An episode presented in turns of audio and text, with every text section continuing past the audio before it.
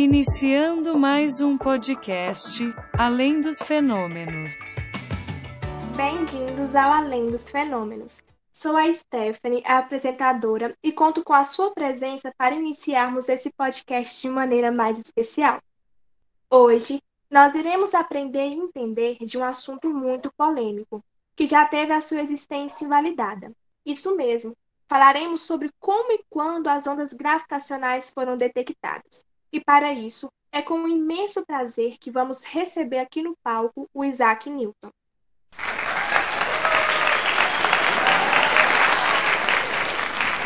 Bom dia, Isaac, tudo bem? É de curiosidade de todos os nossos ouvintes, inclusive minha, de como surgiu a sua curiosidade em desvendar os mistérios do universo. Olá, bom dia, Stephanie, bom dia a todos que nos ouvem. Tudo começou em 1663, onde meu mestre, Isaac Barrow, inclusive, abraço Isaac, me incentivou a estudar matemática. Dali em diante, eu não parei mais. Ele foi fundamental para que isso se tornasse possível. Eu consegui formular teorias inovadoras para o período. Isso em 1665 e 1667. Ajudar a ciência e vê-la se desenvolver com as minhas contribuições é um prazer. Que trajetória incrível! É de se admirar a sua dedicação. E graças a você, a ciência vem se desenvolvendo cada vez mais. Nos conte um pouco mais sobre esse período introdutório entre você e os seus estudos. Então, em 1664, eu consegui estudar na Scholarship.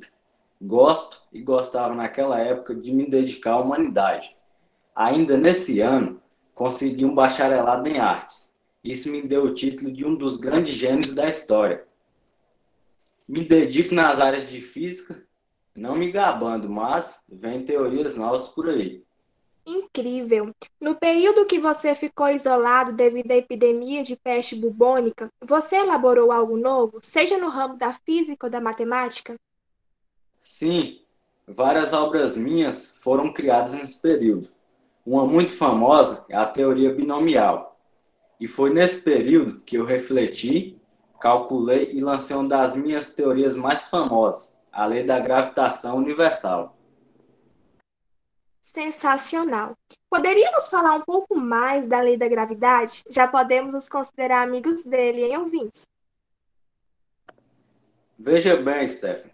A gravidade é uma força essa força é causada pela massa dos objetos e fazia com que eles fossem atraídos um em direção do outro.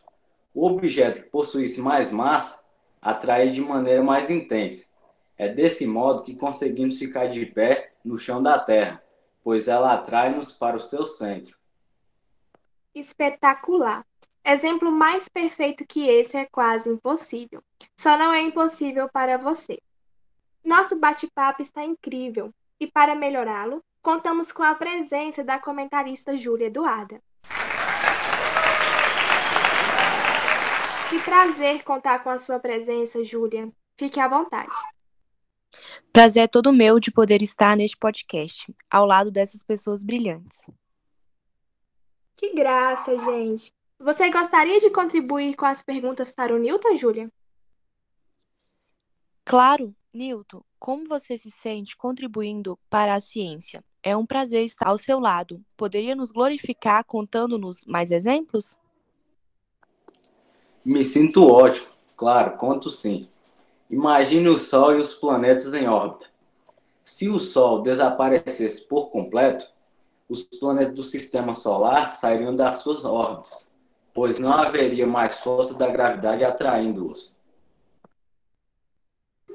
Muito interessante. Você é fascinante. Eu gostaria de agradecer a participação do Newton. Foi um prazer trocar esse papo com você. E a Júlia continua conosco. Com todo prazer. Eu que agradeço. Obrigado pelo convite. Tchau, tchau. Bom, tocando nesse último assunto, esse exemplo nos permitiu que se fosse criado outra teoria para que pudéssemos de fato entender esse assunto. Vocês já sabem de quem eu estou falando? Já ouviram falar? Roda a vinheta que já já teremos convidado novo.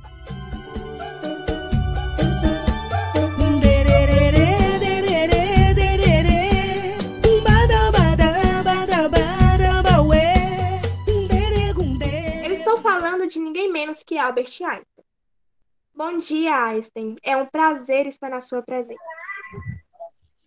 Bom dia, Stephanie, a todos que nos ouvem. Que isso, obrigado. Bom, aproveitando que estávamos há pouco tempo conversando sobre teoria, poderia nos contar como você desenvolveu a teoria da relatividade geral?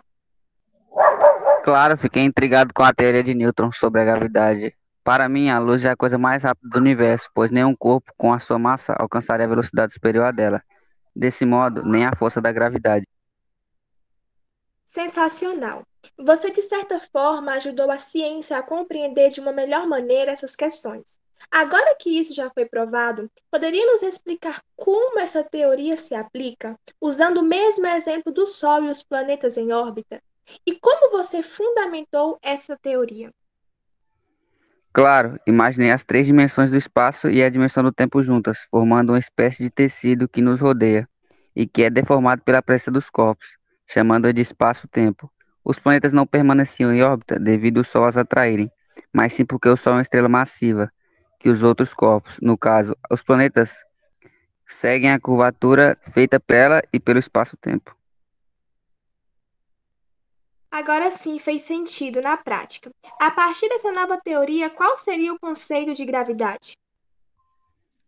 Efeito que a curvatura do espaço-tempo tem sobre os corpos. Continuando o exemplo, se o Sol desaparecesse, a perturbação que isso causaria no espaço-tempo formaria uma onda gravitacional que viajaria até os planetas. Você tocou em um ponto muito interessante, que é o nosso foco hoje: as ondas gravitacionais. Poderia nos contar sobre elas? Claro, essa onda viaja na mesma velocidade da luz. Devido a isso, os seres humanos deixariam de ver o Sol brilhar no mesmo instante que a Terra mudasse de órbita, ainda seguindo esse exemplo. Como o universo nos surpreende, não é mesmo, Einstein? E para nos fazer companhia, a comentarista Nicole aceitou participar desse momento tão inovador. Olá, Nicole. É uma honra ter a sua presença nesse podcast. Fique à vontade. Olá, Stephanie. Olá, Júlia. Olá, Einstein. Eu que agradeço a oportunidade. Júlia e Nicole, sintam-se à vontade para interagir ou perguntar. Bom, Einstein, nos conte como você agia no tempo de escola. E suas notas? Era mau aluno, tirava notas ruins, autodidata desde pequeno, sempre estive à frente no currículo escolar, em matemática e física. Por isso desprezava as aulas. No sétimo ano ouvi que não iria dar em nada na vida, e olha onde eu cheguei. Mesmo não tendo passado em vestibular de primeira, depois de algum tempo dei meu nome lá em várias teorias. História surpreendente. Certeza que quem te disse isso chora no banho até hoje. Surpreendente, você nos ajudou e ajudou a ciência a compreender assuntos tão importantes. Mesmo que essas ondas gravitacionais não tenham sido detectadas ainda, você continua acreditando em sua existência? Sim, para mim o que não faz sentido é a existência de buracos negros. Bom ponto, Nicole. Ótima perspectiva, Einstein. Ao final desse podcast, você, nosso ouvinte, saberá o desfecho desse fato, a sua importância e curiosidades surpreendentes. No mais, infelizmente teremos que nos despedir do nosso querido Einstein. Obrigada pela participação. Nos despedimos também da Júlia. Muito obrigada. E seguimos com a participação da Nicole. E logo, logo teremos mais convidados. Obrigado pelo convite. Obrigado pelo espaço. Até a próxima.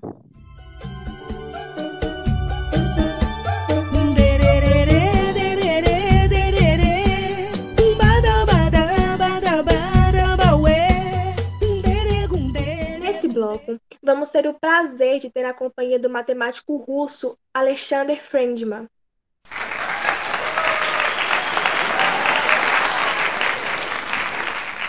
Seja bem-vindo, Alexander. É um prazer te ter aqui. Bom dia. Bom dia a todos. Esse podcast está sensacional, com tantas presenças ilustres. Alexander, Poderia nos contar como desenvolveu tantos pensamentos que nos ajudou a compreender e formar a teoria do Big Bang? Mas antes disso, teremos a participação especial das comentaristas Lia e Natalie.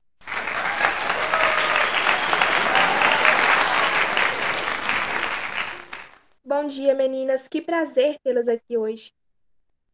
Bom dia a todos. Bom dia, galera. Gostaria de aproveitar a pergunta de Stephanie e acrescentar que o universo era constituído por diversas galáxias e que, lá, e, e que estão afastadas em alta velocidade. Essas observações foram feitas por dois americanos, Bess Leaf e Eddie Robin. Essas observações acrescentaram algo para suas observações, Alexander? Aproveitando a pergunta da Natalie, o americano Hubble descobriu que quanto mais distantes as galáxias se afastam, mais rapidamente isso também contribui, Alexandre? Isso mesmo. Partindo dessas descobertas dos americanos, eu me baseei para explicar as coisas que eles haviam descoberto na teoria da relatividade geral de Einstein. E a partir disso, eu pude concluir que este fenômeno acontece devido ao universo estar em expansão. Que raciocínio exemplar, Alexander. Nossos ouvintes estão descobrindo coisas fantásticas. Guardando as informações, vamos nos despedir das comentaristas Natalie, Lia e Nicole, e do matemático Alexander Friedman. Também obrigada pela sua presença. Eu que agradeço pelo convite. Obrigada, até a próxima. Obrigado, até a próxima, pessoal. Eu que agradeço o espaço. Muito obrigada. E para compreendermos melhor, contamos com a presença ilustre do padre Georges Lemaitre. Bom dia, padre. No podcast já compreendemos a descoberta dos americanos, que contribuiu para essa teoria que vamos detalhar agora. E entendemos também como o matemático russo Friedman chegou às suas conclusões. Como o senhor se baseou para que a ciência mudasse totalmente de rumo? Bom dia a todos que me ouvem. Com base nos meus cálculos e análise da teoria do Alexander, não fazia sentido, pois, para mim, se o universo estava se expandindo, houve um começo onde as galáxias estariam próximas. Sim, compreendo. Essa sua base foi apelidada de Big Bang, mas o início não foi levado a sério, né? Não, devido aos cálculos da época, pois apontaram que a idade do universo era menor que a idade da Terra. Essa idade era determinada pelos geólogos, mas foram realizadas novas medições e se descobriu que a idade do universo era maior que a idade da Terra, fazendo com que a minha parte da teoria fizesse sentido. Obrigada pelo detalhamento de como tudo isso funciona, padre. Obrigada por ter aceito o convite. E para entendermos um pouco melhor, chamamos a comentarista Tailane. Obrigado. Bom dia, Tailane. Ela que vai nos explicar com mais detalhes sobre a teoria do Big Bang e outros assuntos desse maravilhoso podcast. Olá, bom dia a todos. Tailane, como você nos explica a teoria do Big Bang? Então, Stephanie, nessa teoria consta que havia uma área pequena. Essa área tinha uma concentração de massa muito grande que começou a se expandir, por aproximadamente há 15 bilhões de anos atrás.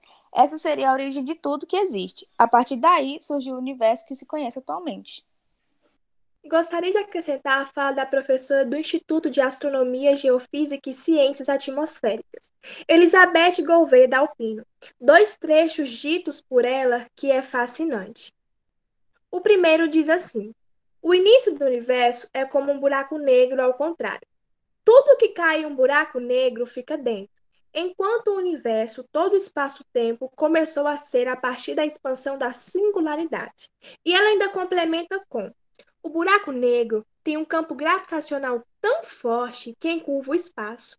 Até o próprio espaço-tempo é engolido pela singularidade. Quando se cai dentro de um buraco negro, toda a noção de espaço e tempo é modificada. E por isso há teorias que acreditam que cair em um buraco negro é como entrar em outro universo, porque sairia deste universo em que há causa e efeito. É como se as singularidades fossem buracos no nosso espaço-tempo e passássemos para outro universo. Fundamental essa fala, Stephanie. Resume bem esse ciclo. Ela é fascinante. E obrigada por esclarecer a teoria do Big Bang.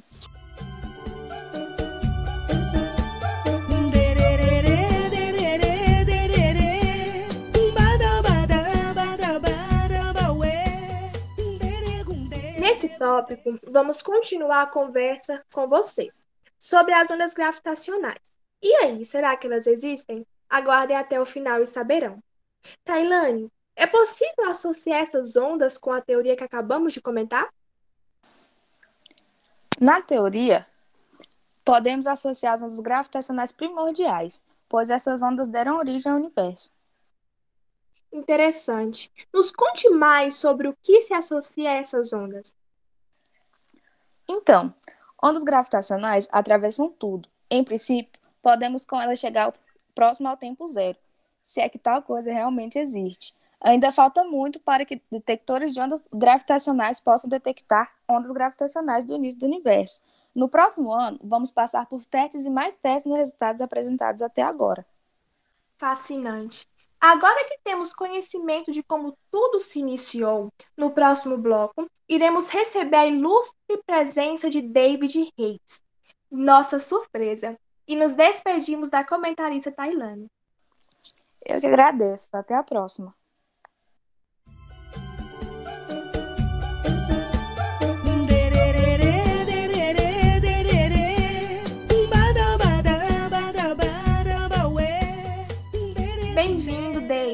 Uma honra te ter aqui. Você que vai nos desvendar tantos mistérios e acabar de vez com nossa curiosidade. E aí, será que as ondas gravitacionais já foram detectadas? Logo, logo saberemos, não é mesmo?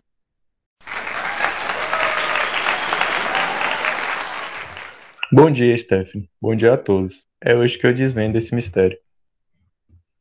Bom, David, para começar, o que são essa tão famosa onda gravitacional?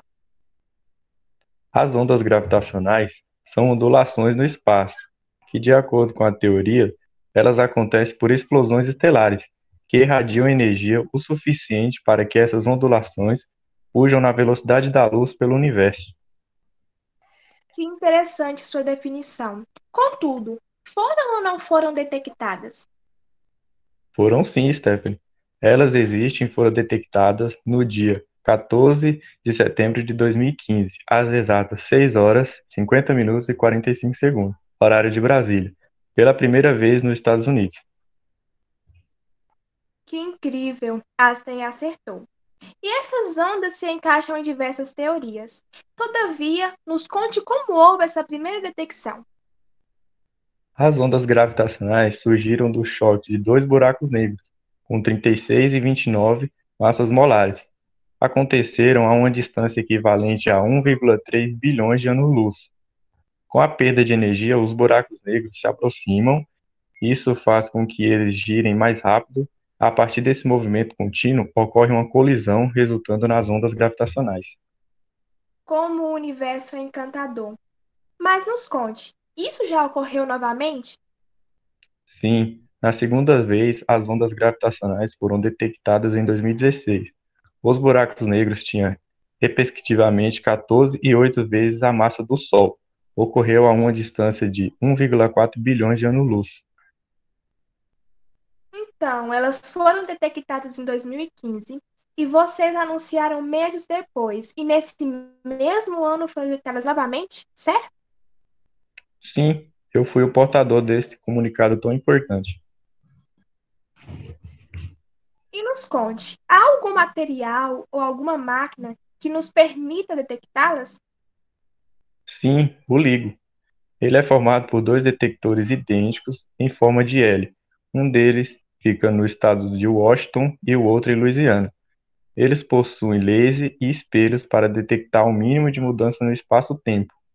Cada local não pode ter alteração mínima. Em cada espelho colocado cada braço, e os dois têm 4 km de comprimento. O Brasil também conseguiu desenvolver um detector de ondas gravitacionais. Mas por qual razão não se substitui o LIGO por ele? A sensibilidade desse detector é menor que a do LIGO. A equipe do LIGO estimou a detecção dessas ondas em 40 por ano. Essa LIGO foi fundada recentemente? É um projeto fundado em 1992 por cientistas do Instituto de Tecnologia da Califórnia e o Instituto de Tecnologia de Massachusetts. Esse, Ele é patrocinado por um custo de 365 milhões de dólares. Essas ondas, elas são fáceis de serem detectadas? São ondas transversais que viajam na velocidade da luz, sendo estimadas por colisões violentas que acontecem no universo. Na prática, é extremamente difícil detectar diretamente a presença de ondas gravitacionais, porque o alongamento e a compreensão do espaço-tempo é muito pequeno. Compreendo. Apenas essas colisões de buracos negros são capazes de gerá-las? Não, explosões estelares também. Nos conte algum fato envolvendo o buraco negro e as estrelas de nêutrons. A fusão de uma estrela de nêutrons com um buraco negro. Foram duas fusões diferentes detectadas com 10 dias de intervalo pelos Observatórios de Ondas Gravitacionais LIGO dos Estados Unidos, Vigo, Itália. Agora o Observatório Kargra, Japão, também faz parte da rede de detecção. Os dois eventos ocorreram em duas galáxias a cerca de 900 milhões de anos-luz de distância e chegaram até nós em janeiro do ano passado. Elas foram batizadas de GW200105 e GW200115. GW é a sigla de ondas gravitacionais em inglês, seguida da data de detecção. As ondas gravitacionais detectadas até agora eram unidas de fusões de dois buracos negros, ou de duas estrelas de nêutron, que colidiram e formaram um novo buraco negro. Uma estrela de nêutron é o resíduo ultradenso de uma estrela gigante que chegou ao final da sua vida. Qual parte do seu discurso de anúncio dessas detecções te causou mais impacto ou satisfação? Nossa observação das ondas gravitacionais cumpre um ambício objetivo estabelecido há cinco décadas para detectar maneiradamente este fenômeno e entender melhor o universo. Além disso, complementamos o legado de Einstein no centário de sua teoria da relatividade geral. Nós fizemos isso. Foi gratificante dizer isso. Obrigada por nos explicar e desvendar esse mistério, David. Foi um prazer. Obrigado pelo convite. Agora, para nos explicar a importância dessa detecção, recebemos a comentarista Ana Maria. Bom dia, Ana. É um prazer te receber aqui hoje. Bom dia, que satisfação estar aqui. Nossos telespectadores querem saber qual a importância dessa detecção. Então, Stephanie, para os cientistas, as ondas gravitacionais seriam uma forma a mais de observar e procurar respostas sobre o universo, né? E a analogia é que até hoje os cientistas podiam observar o espaço apenas. O físico Stephen Hawking afirmou que a descoberta abre uma porta para uma nova forma de olhar o universo. Hawking também diz que podemos esperar ver buracos negros ao longo da história do universo, poderíamos inclusive ver os vestígios do universo primordial durante o Big Bang, graças às ondas gravitacionais. Então, contra fatos não há argumentos, não é mesmo? Isso é verdade. Foi um bem para a sociedade e para os cientistas, assim compreendemos melhor o nosso universo. Sim, inclusive há várias imagens que nos provam a existência dessas ondas. Super interessante. E algum fator no universo que pode ter gerado consequências devido a essas ondas gravitacionais? Sim, em 1974 foi descoberto um pulsar binário que perdia energia mais rápido do que o previsto. E segundo pesquisadores que estudam o fenômeno, essa perda de energia adicional seria devido às ondas gravitacionais geradas pelo sistema. Um pulsar é tipo uma estrela que, no fim de sua vida, transforma-se em uma estrela de nêutrons e emite grande quantidade de radiação. As ondas gravitacionais produzidas, embora extremamente fracas, poderiam de alguma forma ser detectadas por um astrônomo com os equipamentos certos. Atualmente, cientistas do mundo inteiro estão se mobilizando para detectar essas ondulações através de diferentes tipos de detectores de ondas gravitacionais. Mais do que compreender um fenômeno astronômico, o conhecimento a respeito das ondas gravitacionais pode contribuir para uma unificação de todas as teorias a respeito das forças fundamentais em uma única, teoria que aborde todas as forças do universo. Elas não possuem comprovação experimental direta e, por isso, há uma corrida entre físicos e astrônomos de diversas partes do mundo buscando sua detecção. Que incrível! O pulsar mais próximo da Terra fica a 500 anos-luz de distância. Quanto tempo a luz ou uma onda gravitacional levaria para chegar até lá? Isso é tão longe que a luz ou uma onda gravitacional, que se propaga na mesma velocidade dos fótons no vácuo, levaria 500 anos para chegar até a Terra. Uau, quanto tempo! E nos explique sobre os observatórios relacionados a essa onda. Ok. É, utilizam mínimas alterações nos espelhos do interferômetro, separados por um quilômetro de distância.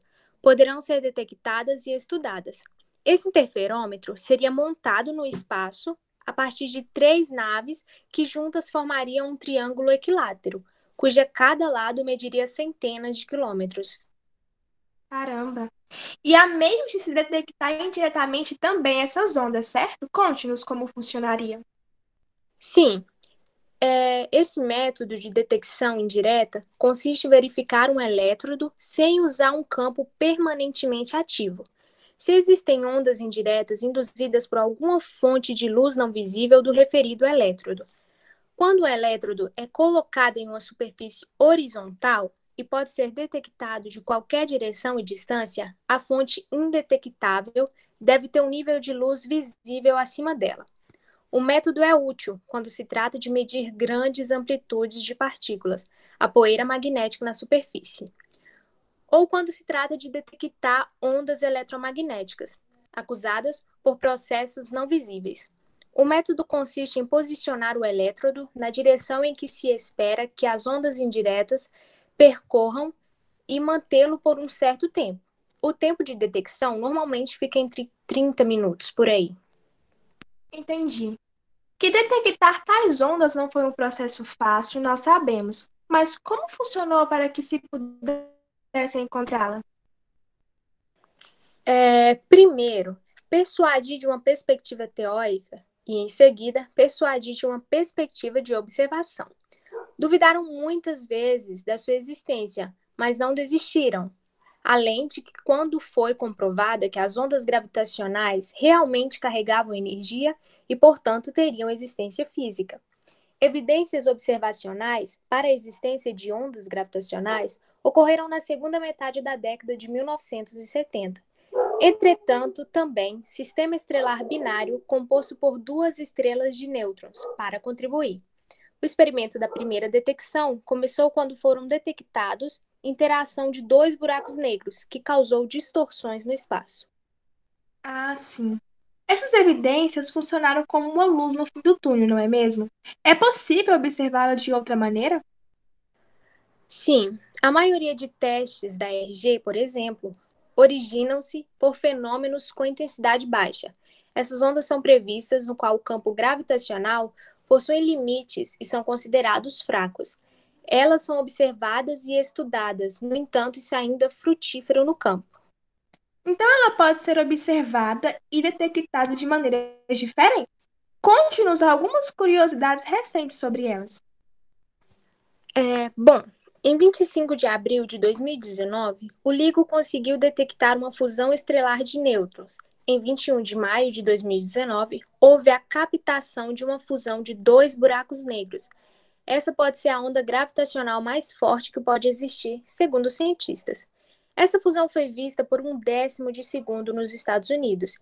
E em 29 de janeiro de 2020, dois buracos negros foram detectados engolindo a estrela de nêutrons foi visto pela Universidade de Northwest, nos Estados Unidos. Uma descoberta inédita, esse tipo de coisa nunca tinha acontecido antes. Quantas novidades, não é mesmo? Acrescentando que houve um estudo recente. Nesse estudo se relatava o processo impresso em detalhes nas ondas gravitacionais geradas na supernova. Essas ondas de frequências bem altas e amplitude elevada durariam apenas alguns milissegundos, mas poderia ser o suficiente para nos dar alguma informação sobre o que aconteceu antes nos momentos de explosão. No artigo, os pesquisadores relataram pela primeira vez a transição de fases entre a divisão dos prótons e nêutrons do núcleo estelar em seus componentes. Essa transição é chamada de fase QCD. QCD é gravada na onda gravitacional emitida pela essa supernova e nos sinais de neutrinos, mostrando que esses dois elementos podem se tornar essenciais em tal estudo. Além disso, os cientistas mostraram que a quebra de prótons e nêutrons nessa parte do núcleo estelar fornece de fato uma fonte de energia viável para desencadear o processo de explosão da supernova. Mas, para comprovar a ideia, seria necessário detectar futuras ondas gravitacionais que coincidiam com uma explosão de neutrinos. É, explosões de supernovas são, além de extremamente poderosas, um dos eventos cósmicos mais importantes, já que elas são necessárias para o nascimento de novos mundos. Embora ainda seja muito difícil fazer a detecção desses sinais hoje em dia, os, os futuros instrumentos poderão ser capazes de realizar essa tarefa. O estudo envolvia vários mestres. E você, acredita que isso esteja o mais próximo possível? Sim, claro. Com as observações e os objetos tecnológicos cada vez mais desenvolvidos, isso logo será possível. Ah, sim, compartilho da mesma ideia. E obrigada por nos esclarecer a importância desse fato e tornar esse podcast mais especial. Que isso, eu que agradeço pela oportunidade. Infelizmente, o podcast está chegando ao fim. Esse podcast nos ensinou muito, não é mesmo? Descobrimos várias teorias.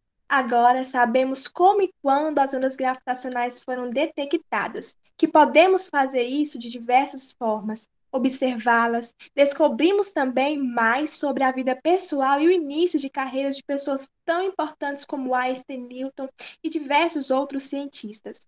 A sua importância para a humanidade, para a ciência e muito mais. Compreendemos também a importância de se persistir na detecção dessas ondas gravitacionais, que foi chave para novas descobertas e comprovações de teorias sobre o nosso querido universo. Obrigada por nos acompanhar e esse foi mais um Além dos Fenômenos. Preparados para o próximo?